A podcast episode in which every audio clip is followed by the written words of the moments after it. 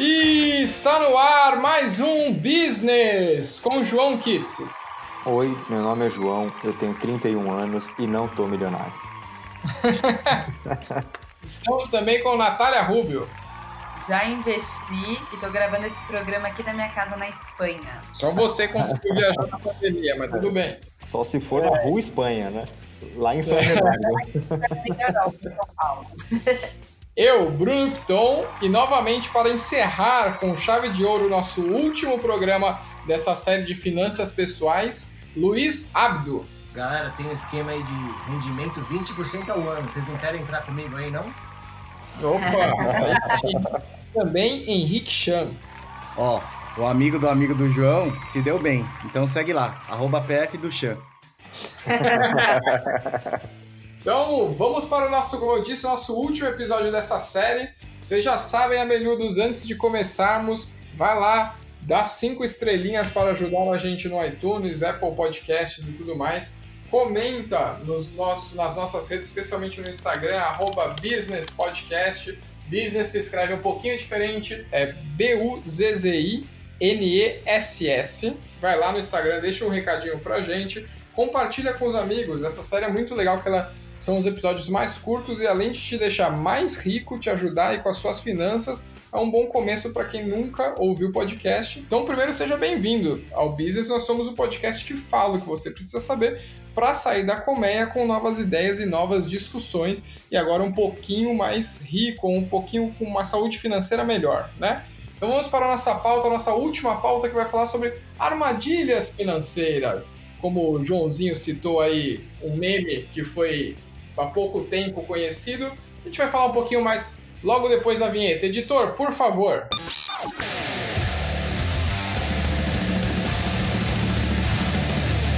Business. Business! Business. O podcast que fala o que você precisa saber.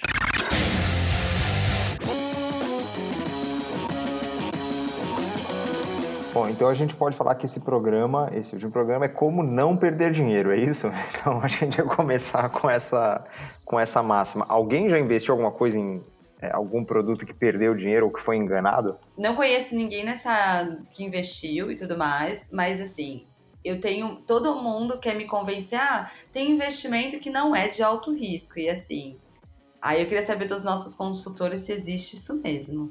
Nath, eu acho que você tem que ter uma noção sempre de que se o retorno é alto, o risco também vai ser. Não existe investimento com alto retorno e baixo risco. Né? E porque se existisse, ninguém ia te falar. Né? É, só ia investir e ficar quieto só para ele. Ninguém ia te contar, ninguém ia tentar te vender. Né? É, o que acontece geralmente é que a, a galera começa a investir, né? O que está ficando muito comum agora, quando a gente está com uma realidade, quando a gente está gravando esse programa, a gente está com uma realidade de um, de um juros, uma política, né, de, de juros que está vem caindo, né? A gente estava com poucos anos atrás aí com juros de 14%, hoje está com juros agora de é, 3%. Foi uma queda muito grande, né? E, e as pessoas estavam muito mal acostumadas, né? Com uma rentabilidade muito alta, com um risco até relativamente baixo, né? Da renda fixa. É, e aí agora tá tendo que agora assumir mais risco para manter uma mesma, uma mesma é, rentabilidade. E aí você naturalmente começa a ir mais para o mercado da renda variável, né? que obviamente traz esse, esse, esse, essa balança aí, né, de risco-retorno um pouco mais, mais agressiva, né? E, você, e é aí que vem muitas oportunidades, né?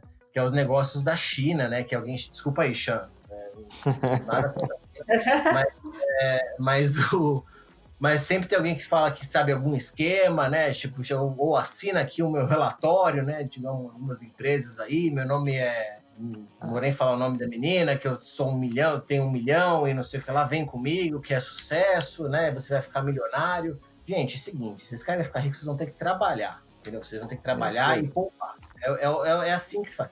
Milionário, eu não sei se vai ficar, porque eu também fui milionário só trabalhando, não, não sei se existe. Mas o. Mas assim, se você quiser ter uma saúde financeira, ficar bem, cara, você tem que trabalhar e tem que e não pode ficar entrando em qualquer é, esquemão, né? Que o brasileiro adora um esquemão também. É, para ganhar dinheiro. Você vai ter, é suado, demora tempo, tem que ter paciência, tem que ter disciplina. Vide as pirâmides financeiras no Brasil, né? Total. Para quem, não- pra quem não sabe, a gente tem um episódio só sobre isso. E aí aqui a gente tem vários casos, provavelmente, com certeza alguém aqui já foi abordado por uma é, a extinta Monavi ou é, algum outro esquema que você tem que entrar, colocar dinheiro, antes você nem precisa vender é, produto. E A as últimas, investimento, porra, me enganaram. e as últimas, é, e as últimas, as mais sofisticadas tinham algum produto, algum açaí, algum energético vendendo a 30 reais a latinha e que você precisava ficar vendendo e teoricamente você faria uma renda passiva, né? Mas definitivamente não existe sonho gratuito, ninguém vai te dar uma Mercedes só porque você é, aportou dois mil reais na, na Mona Vida. Mais uma estrelinha pro João, porque ele seguiu o meu e-book. Brilhante, viu? Sou um bom aluno, tá vendo? Mas para complementar é, desse lance de armadilhas no mercado financeiro, é, poxa, vira e mexe eu recebo de cliente que eu acompanho, que eu atendo. Nossa, pintou uma oportunidade que me dá um, um retorno garantido. O que, que você acha disso? Olha só, tem contrato, tem um advogado, tem um escritório legal. Tem uma premissa que eu gosto de dizer e eu falo para todo mundo e vai ficar para os ouvintes aí.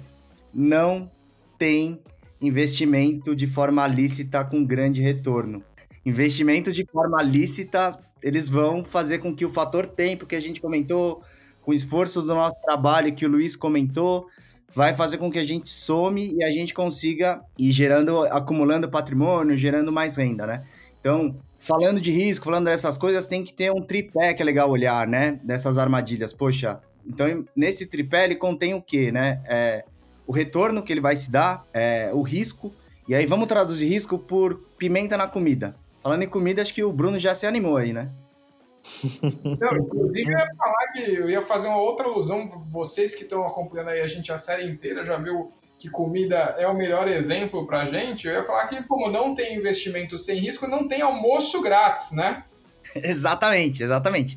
Então, você tem o quê, né? Retorno, como eu disse, risco, que é a questão da pimenta na comida, e a liquidez, que é aquela questão lá do exemplo lá do episódio anterior, né? Da, da água disponível quando eu tiver sede, quando eu tiver de ressaca. Pa- Partindo disso, nessa combinação, não vai ter aquele investimento mágico de que, ah, ele vai me dar um bom retorno, com baixo risco e uma alta liquidez. Quem estiver fazendo isso, certamente esse cara tá agindo de má fé. Certamente não vai ser esse amigo do amigo do João também, não, né? Mas é muito mais nesse sentido, assim, acho que o, o alerta, a sinalização que tem que dar dessa questão do almoço grátis é um pouco de como funciona a indústria do, do, do investimento, né? a indústria dos dinheiros, que eu gosto de dizer, né? E aí, foi, o, o Bruno foi bem oportuno nessa, nesse, nesse, nessa expressão, porque a pessoa que está intermediando, a pessoa que está comercializando isso, ela tem algum ganho, né? Ela, ela vai ter algum ganho por trás, não é isso mesmo, Luiz? Exatamente, né? A gente, como a gente estava falando, né? A gente estava falando a corretora, né? O banco, a gente falou todas as instituições financeiras, todas elas têm, todas elas não estão não, não fazendo trabalho filan- filantrópico que nem a gente está fazendo aqui. É, a gente, eles sempre têm um interesse é, Não, porque a gente pagou um monte de mortadela pra vocês, hein? Ó, que eu vou cobrar essa mortadela aí depois, hein? Mas, mas o fato é o seguinte: se você tem ciência, toda vez que aparece uma oportunidade para você, eu acho que o, o exercício tem que fazer. O que a pessoa está ganhando com isso? Deixe muito claro a, a pessoa, a empresa, como eles estão ganhando dinheiro com isso. Porque a partir do momento que você deixa muito claro como eles estão ganhando dinheiro, fica muito mais fácil para você tomar uma decisão informada, né? Aí você realmente vê que, na verdade, o que. Por que, que ele está dividindo aquele bolo com você? Se ele está dividindo aquele bolo com você, fica tranquilo que ele está levando mais do que você. Né? Então, se você entender e tudo fizer sentido, se tudo tiver uma ordem lógica, aí sim eu acho que vale a pena você olhar com mais carinho. E, e- e não tem. É o que eu falou, essa alusão do, do almoço grátis realmente não, não existe. E eu, é que tem, a gente tem que lutar muito contra a nossa cultura também, né? A gente. Isso é uma armadilha muito grande também no mercado financeiro.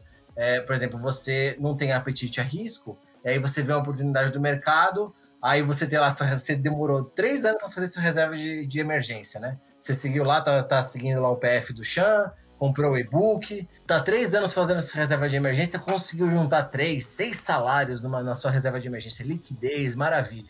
Aí vem aquela oportunidade de ouro, né? Falei agora que eu vou entrar fazer arbitragem de dólar, né? Que agora eu, eu ouvi meu amigo dizer que o dólar vai disparar, então vou entrar posicionado pesado aqui na BMF, vou operar derivativos, que agora sou investidor, né?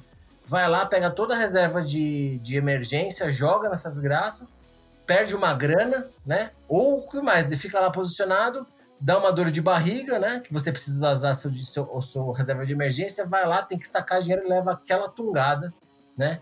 E aí depois, aí depois você muda seu perfil, aí você volta a ser conservador, né? Aí nunca mais, nunca mais vai só aplica na poupança agora, porque nunca mais quer perder dinheiro na vida.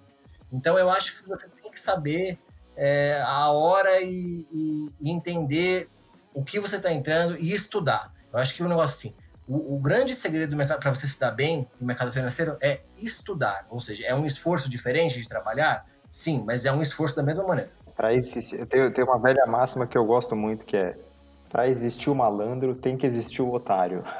sempre tem na cabeça. Se você está sendo malandro, se você está sendo otário. Não, e tem aquela coisa também. Otário, né? Não, e tem aquela coisa também que é tipo, vivi achando que nunca ia ser otário. Quando vi, fui. Né? Que é fácil ser enganado, especialmente quando se fala de dinheiro, né? Muito, muito. E é, é importante a figura do otário mercado financeiro, cara. Porque pensa, ele é um dos principais é, geradores de liquidez do mercado. Entendeu? É, tipo, sempre tem que ter um cara. O mercado é contraparte, sempre é um prestando dinheiro pro outro, um comprando e vendendo pro outro. Então sempre tem que ter algum trouxa na, na outra ponta para fazer o contrário do que você está pensando. Né? E é assim que continuam os bancos e as instituições financeiras ganhando dinheiro da gente. Ou seja, sempre quando algo for fácil demais, desconfie, né? Total, total. E, a, e aí, dentro desse ponto é isso, não vai ter um ganho simples, não vai ter um ganho rápido. E o, e o que o Luiz falou, dá para traduzir, que é um outro conceito da economia comportamental, comportamental, que é aquele comportamento de manada, né? Ou seja, tá todo mundo lá, você viu uma notícia, saiu no Jornal Nacional uma notícia sobre não sei o que, sobre o índice, você nunca escutou falar, tá todo mundo fazendo, você pega lá, nem sabe, nem tem reserva de emergência, né? E, e aí acaba o quê? Aplicando em algo que você não conhece, que alguém te falou, que o amigo do amigo do amigo falou para você fazer e você foi, confiou e fez. Isso é bastante nocivo, isso é bastante perigoso mesmo, né? Por quê? Porque o brasileiro é, é, ele é imediatista. Ele quer ter ganho rápido, ele quer ter pouco esforço. E nesse mundo, né, não tem jeito. A gente precisa usar esforço e o tempo a nosso favor. Não vai dar para ter um ganho de forma lícita é, de um, com um tempo muito curto, curto, né? Então, essas são as armadilhas, né? Acho que a gente fica muito mal acostumado de que a gente vive uma realidade que é isso, né? Tem o, esse amigo do amigo do, do João era assim, ah, ele queria viver uma vida toda lifestyle, sempre consumindo coisas legais, fazendo viagens, etc. E não se preocupar com a poupança. Se a gente não tem uma, uma educação nesse sentido de entender que a gente tem que gastar menos do que ganha e começar a fazer reserva, só se a gente acreditar na Mega Sena, só se a gente acreditar que, que a gente vai ter o ganho de herança do Gugu Liberato ou, ou algo assim. Porque senão não tem muito, não tem, essa, não tem receita não, gente. Sempre que te oferecerem arbitragem de dólar, arbitragem de Bitcoin, toma muito cuidado. São produtos muito complexos para você entrar muito fácil.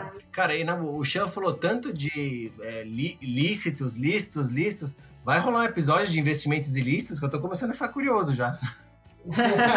Boa, Lu. Você tem algumas dicas de investimentos ilícitos bons, Chan? É, tenho que falar com meus parentes chineses lá para ver se eles trazem umas coisas boas. Aí, agora sim que tá valendo a pena. Tá agora que eu vou monetizar esse podcast. Aí o ouvinte vai gostar mesmo. Ele já tá esperando a nova série com investimentos ilícitos. do PF do chão.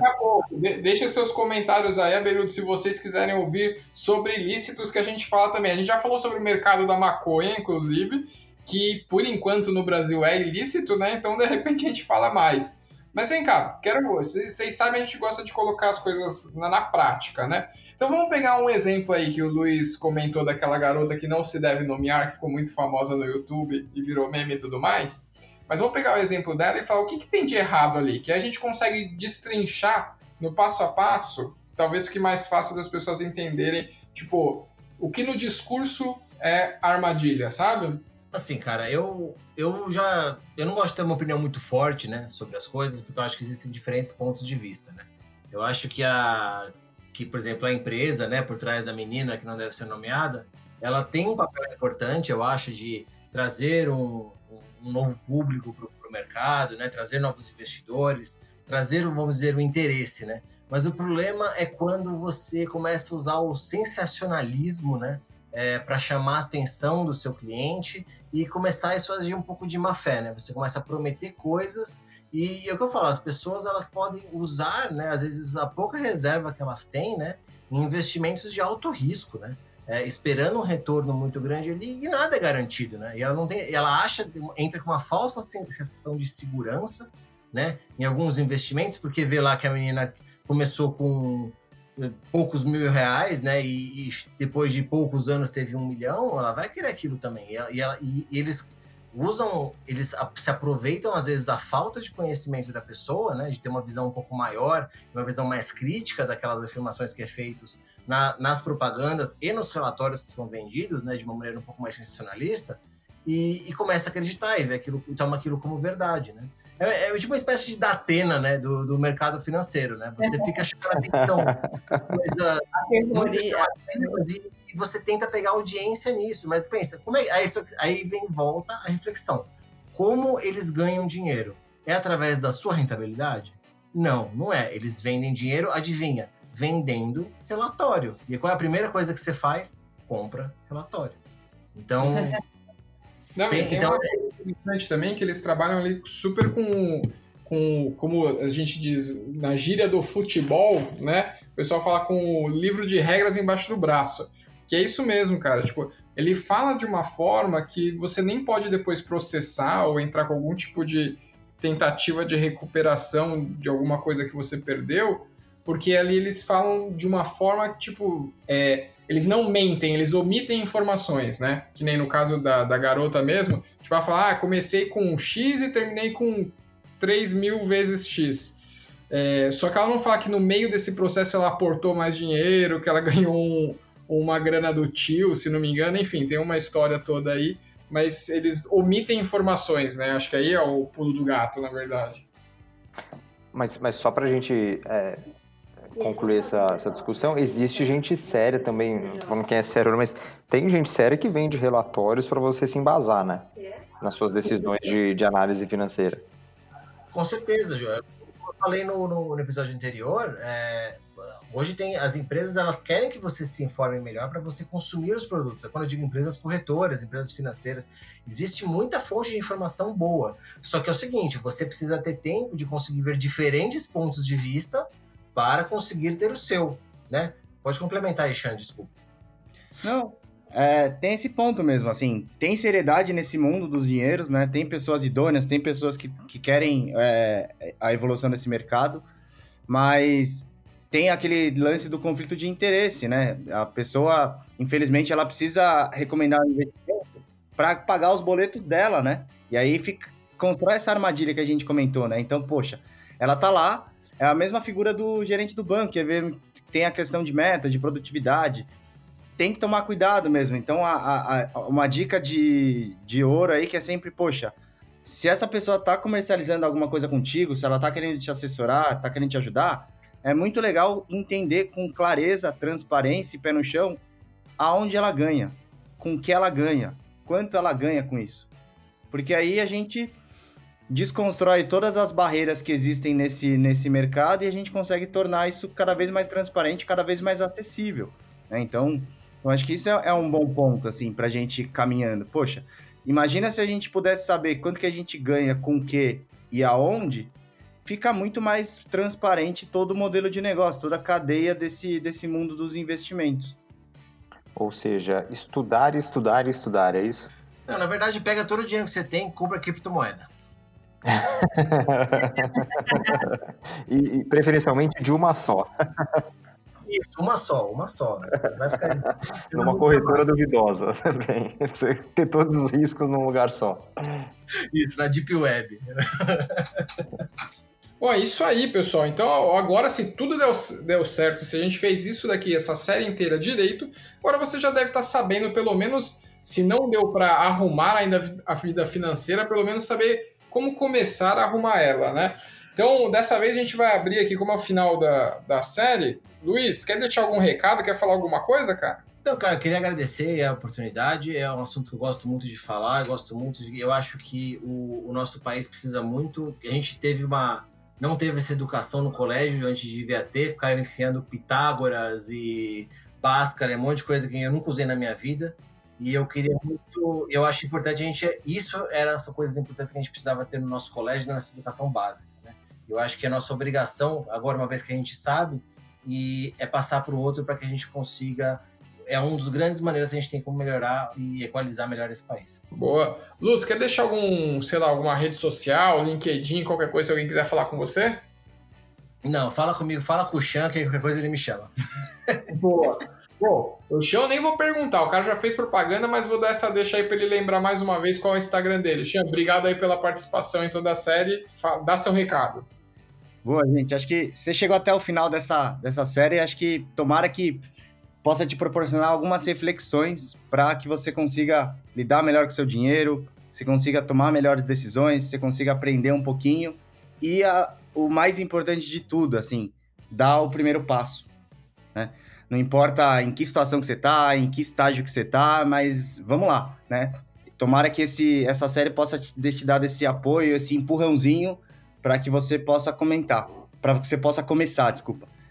E aí, né, se tiver alguma dúvida, alguma coisa mais direcionada, tiver algum, ou talvez até um atendimento com um pouco mais de profundidade, é, eu tô lá no Instagram com pfduchamp. Muito bom, a gente espera isso também, espera que tenha agregado aos nossos ouvintes alguma coisa aí. Se vocês aprenderam e gostaram de alguma coisa ou quiserem dar alguma sugestão, já falamos, vai lá no Instagram, arroba Business Podcast, comenta, dá sua opinião, é muito importante compartilha com os amigos esses episódios, essa série toda. É, e estamos esperando vocês nos próximos programas também. Então nos vemos por aí. Até mais e tchau!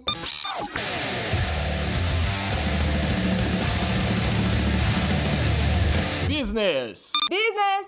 Business! O podcast que fala o que você precisa saber.